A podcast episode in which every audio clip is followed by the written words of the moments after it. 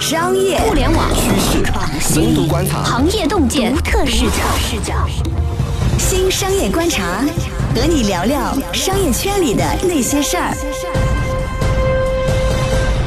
本节目由三十六克高低传媒联合出品。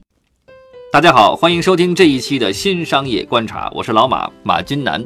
我是三十六氪的深度报道主编杨轩。嗯，轩轩，我昨天啊，就在昨天，我去见一个朋友。这朋友啊，之前是做电商的，嗯，然后现在呢，人家不做电商了啊，在做互联网金融啊。具体公司我不说了哈啊，他也是在这公司里面是一个呃高管哈。那么在跟他聊天过程当中呢，我发现一个有趣的现象，就在这个互联网行业里面，它也隐藏着一个鄙视链。嗯，啊，鄙视链，怎么讲呢？呃，做比特币跟做互联网金融的，啊，是看不起做游戏跟做直播的；做游戏和做直播的看不起做电商和 O2O 的。那么做电商 O2O 的，那么看不起做社交和社交媒体的；做社交媒体的看不起做做互联网媒体的。这是昨天我们两个在聊天的时候，我们两个经过大量的这个例证，包括身边同事啊、身边朋友的啊一些现在的状况，以及他们的一些观点总结出来的。啊，现在，呃，以他的原话说说啊，我们做互联网金融的，对吧？觉得你们赚钱做媒体赚钱，那简直太辛苦了。这是这样，他们最近这行业之前哀鸿遍野，都快不行了。嗯，最近不就是因为一家一家的公司，因为现金贷这个业务翻身了嘛，然后开始因为这个业务那个挣钱了，嗯，排队上市了嘛，嗯，开始然后市值百亿嘛，嘚瑟了嘛。但是有一个另外一个事儿也挺有意思的，我不知道双十一当天你有没有注意到，当天有一个公司上市，嗯，那个公司叫拍拍贷，嗯，为什么那个我注意到这事儿呢？当然，一方面也是因为我借过钱是吗？另 一方面也是因为我记者写稿，另一方面是我有个朋友，然后当天就在我们那群里就惊呼说：“说我的大学同学忽然变成了百亿富翁。”嗯，他大学同学就是拍拍贷的那几个创始人和高管哦。然后就是说说当年那个哥们儿跟我睡上下铺，然后穿一条裤子，嗯，然后当年我挺穷的，忽然之间百亿富翁，这个钱可怎么花呀？所以说这是暴富的。行业快速致富的一个行业，对对，包括去店也是这样，就是说他之前也是大量的在亏损嘛，突然间就是，呃，在应该是在一六年，他刚刚发了一个特别好看的财报，嗯，业绩惊人，嗯。嗯，对，这就是为什么去店在上市的时候，然后能够市值冲到百亿，大家全都欢欣鼓舞，就是因为这是业务数据太好看了，嗯，挣钱太多了。昨天我跟我聊天那个朋友，就是他们公司，呃，也做现金贷。啊，利润非常的高，嗯。啊，那么当然它不，它不光是现金贷，还有其他的，但是呢，现金贷是一个非常亮眼的业务板块，嗯。啊，无论是从这个收入啊，包括这个利润上来看呢，都是，呃，相当于是这个公司的一个明星业务，嗯。嗯，对，没错，包括像那个，其实这个星期的星期四融三六零上市，然后其实之前还默默的低调了，嗯，上了。那么两家互金公司，他们也没声张，嗯，就悄摸就上了，嗯，其实就是这真的是大家就排着队在上市，嗯。啊，包括像那个呃乐信，在这周三提交了 IPO 申请，嗯，其实之前就大家都会把乐信跟趣联放在一起嘛，就是互金公司，就是五年前就大家大批投互金，嗯，然后今年大家终于能够那个那个收割胜利果实了。那个为他们感到开心啊！对，然后这个朋友跟我说啊，说这个你们做媒体啊，这个很讨厌，就是其实对我们来说，我们根本就不希望被报道，无论是公司闷声发大财就好了。对，无论是公司还是我们的老板，还是我们的业务模式，根本就不希望你们媒体去看到，也不希望你去报道。对，我们就是闷声发大财。对，对，没错。然后像我那个朋友啊，那个有着百亿身家。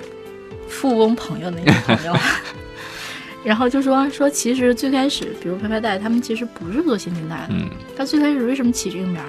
因为 PayPal 嘛。嗯，他们其实之前是用拍卖的方式去那个卖产品。嗯，然后，然后之前他们最开始是那个商业模式，到后来是做嗯网贷，再后来才是现金贷，这个业务模式都迭代过好几轮了。嗯，那基本上所有的互金公司也都是这样，嗯去电对吧？最开始做校园贷，嗯后来变成了主力的那个营收靠现金贷。嗯，也就大家摸索了一圈儿，最后发现真正能给自己自己带来财源的就是现金贷。对，为啥呢？因为利润高，嗯，就是这么简单粗暴。嗯利润高到什么程度？就是其实我们在今年年初的时候写过一个报道，然后叫《现金贷的百日生死劫》。嗯。为啥呢？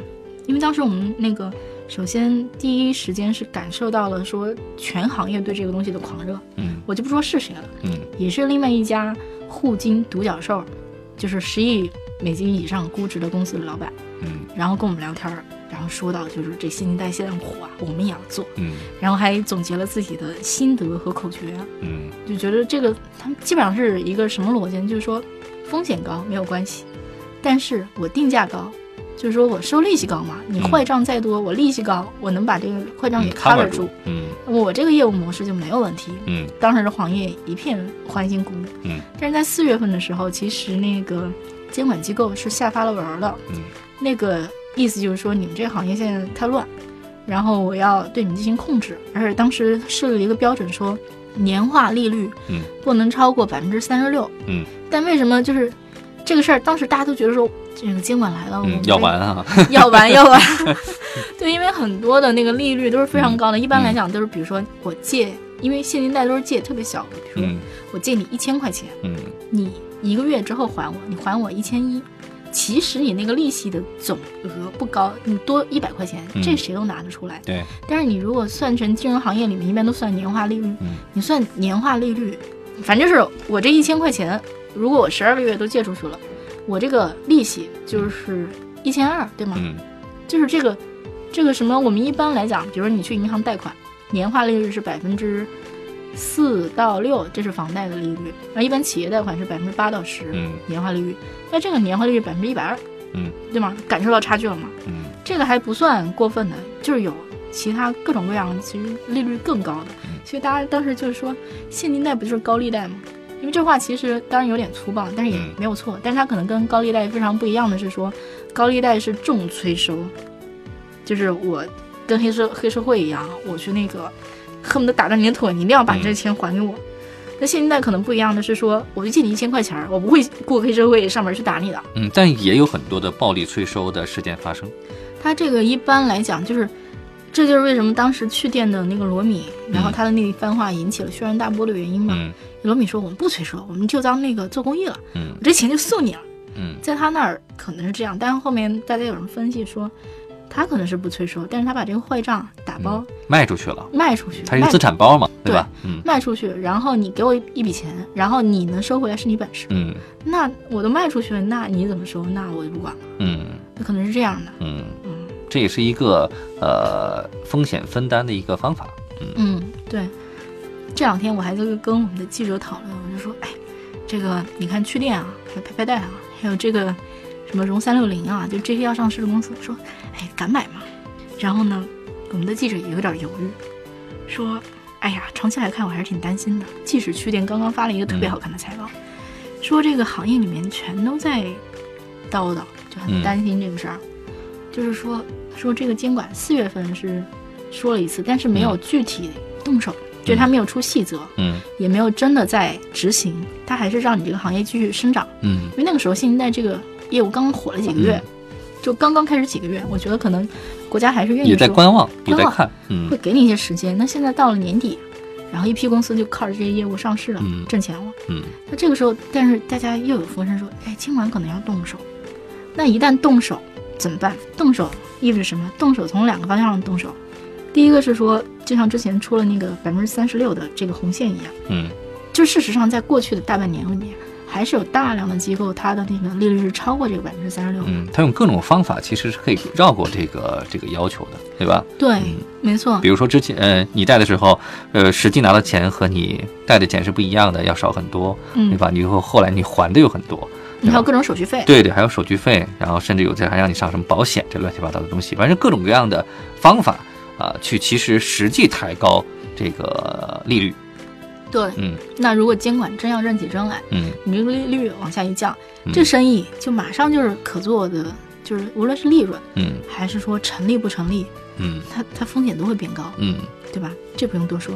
还有一个是说，之前现金贷这业务很好做，是因为说，其实中国资金其实资金量挺大的，嗯就是市面上钱很多。嗯但是如果国家监管要求说你必须要持牌，然后你才能去跟各种金金融机构借钱。嗯如果说我这儿本身我这个池子里嗯的钱就少，我能放出去的贷款额度就少，嗯那我这生意规模一下就缩水了，嗯这个也是大家非常担心的。嗯，所以就是说，这个监管一旦下手啊，还是挺可怕的。而且我觉得从监管层面上，他为什么迟迟没有去下手的话，也在思考一个问题，就是说，如果我们在这个阶段，然后斩断了呃目前现金贷业务。它的这个根本的这个链条的话，那么很多其实有实际需求的用户，他会转到线下去，对吧？反而去不好。对，反而不好，就是他会在线下去找高利贷，嗯，对吧？可能会催生各种各样更明、更加恶劣的社会问题。对嗯对，就是毕竟咱们这个现金贷啊，现金贷这些公司啊，实话讲，尤其是这些头部公司，嗯还是挺文明的。对，你想，去店阿里巴巴投的，嗯，然后拍拍贷一帮上海交大的人做的。那去店是蚂蚁金服投，呃，我说错了，嗯我说拍拍贷，嗯那个一帮上海交大的人嗯做的，而且他们高管里面好像有好多，他们之前有好多什么麦肯锡啊，嗯就这样的公司投进去，还是怎么样的。嗯然后像那个微粒贷，嗯，腾讯的、微信的，其实还都是一帮原来的互联网人在做的产品，相对是比较文明的。比较文明。嗯但是就真正到了线下，那可就不好说了。嗯，就金链大哥在干的生意了。嗯，对，然后呢，我觉得还有一个就是，所有的人其实都在讲说，现金贷其实是离金融行业里面离 AI 最近的一个领域。嗯这块儿怎么样？比如说，我去给企业贷款，那我其实做尽职调查，大量都是我一个征信的调查员，然后嗯。我去实地去走访和考察。嗯。还有以前有大量的机构，我在放款，因为我放款额度比较高嘛，嗯。所以我其实也是，就是人去做的这个部分是很重的。嗯，但只有现金贷，因为它那个量就是额度也小。额度特别小，它其实不用人力去做它完全是说我依赖数据，我依赖比如说，无论是你的行为数据也好，嗯。还是说我在市面上买到的你以前的各种数据也好，嗯然后我去判断说你的风险，嗯它其实也是说，它可能是。就是现在，就是大家都不敢说自己是现金贷公司，嗯全说自己是 fintech、嗯科技金融公司。其实这个说法呢，某种程度上来讲，也是能也是能接受的。啊对，也没有错。嗯，因为它是靠呃数据来分析，然后来判断是不是要给你贷款，包括你的这个贷款额度是多少，对吧？它不是靠人工去完成的。对对对，嗯所以它其实是说，你喂养这个模型嘛，你总是得前期哪有那么一开始就清清白白，然后一切都很规矩，然后很规范、嗯。这些东西，然后你养了一段时间之后，这些人的这个数据出来之后，你的这个风控能力会越来越强，嗯。你会变得越来越好。嗯。这个是大家还是对这东西寄予期望的一个地儿。嗯。但是呢，就像我刚刚说的，头部公司可能是这样，他们的确是在养他们的那个风控模型，嗯。然后他们的确是在积累数据，然后这个长期来看都是有用的。但是让这个行业里面，就像你讲的，就大量的互金或者说金融公司吧，都在转型做现金贷。嗯。那其实很多人其实并没有就是真的在做我刚刚讲的这些科技的部分，嗯可能他就是去市面上买了一个什么黑名单，嗯。然后说你只要不在我这个黑名单上，然后你填的资料是真的，嗯。我能比如说基于你的手机号、身份证号，嗯。我能查到你啊，你的确是你们这这么一个人，那我就给你放款了。那后期就是后期所有的这些科技的东西都没有，所以它不会说我随着时间的增长，我的各种模型越来越好，嗯我的业务能力越来越强，我越来越健康，嗯它不太会那样。一旦监管下手，这样的小机构我觉得就会完蛋，嗯因为你业务，而且长期来看，业务模型也不可持续。嗯嗯，而且业务的话，它需要一个长期的一个数据积累，对吧？你短期的话，其实你进入进入这行业越晚，你的竞争力，对吧？越差，嗯。对吧？你没有数据积累嘛。然后同时呢，国家也加强了对于呃公民呃私人信息的保护，啊，你想拿到、呃那么全的一些数据，目前的话也很难，难度也比较大。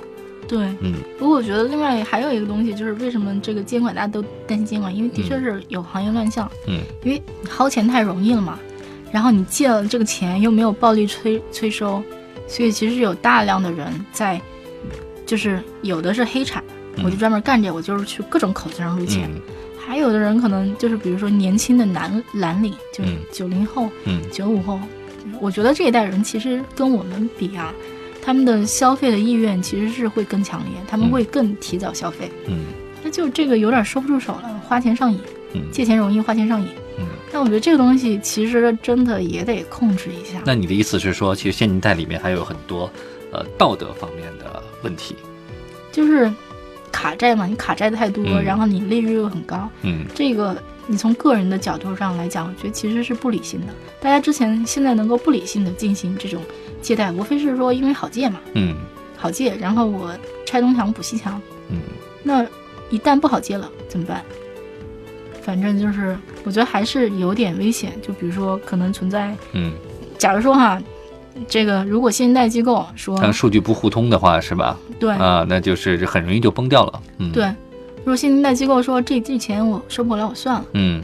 那其实就是说我机构承担这个损失，我如果承担不了，我嗯。我就破产了。嗯。那对个人来讲，就比如说，如果，嗯，我这个东西，你这个后来就是一堆人来催我，必须嗯。到要到了要还钱的时候，嗯。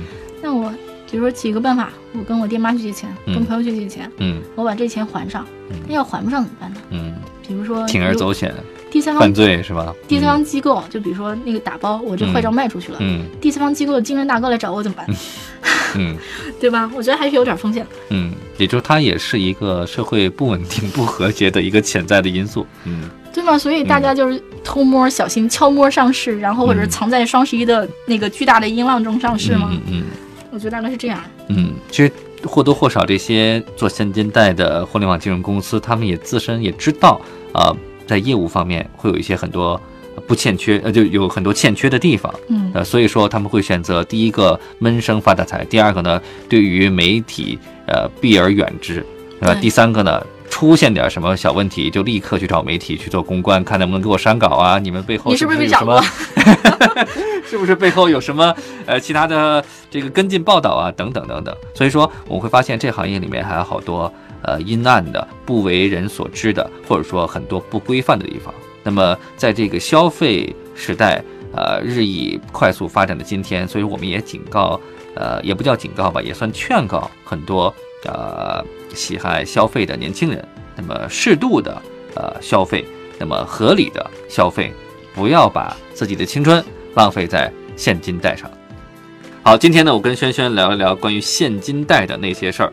如果您喜欢我们节目呢，就请点击评论、转发或者点赞。我们下一期继续聊。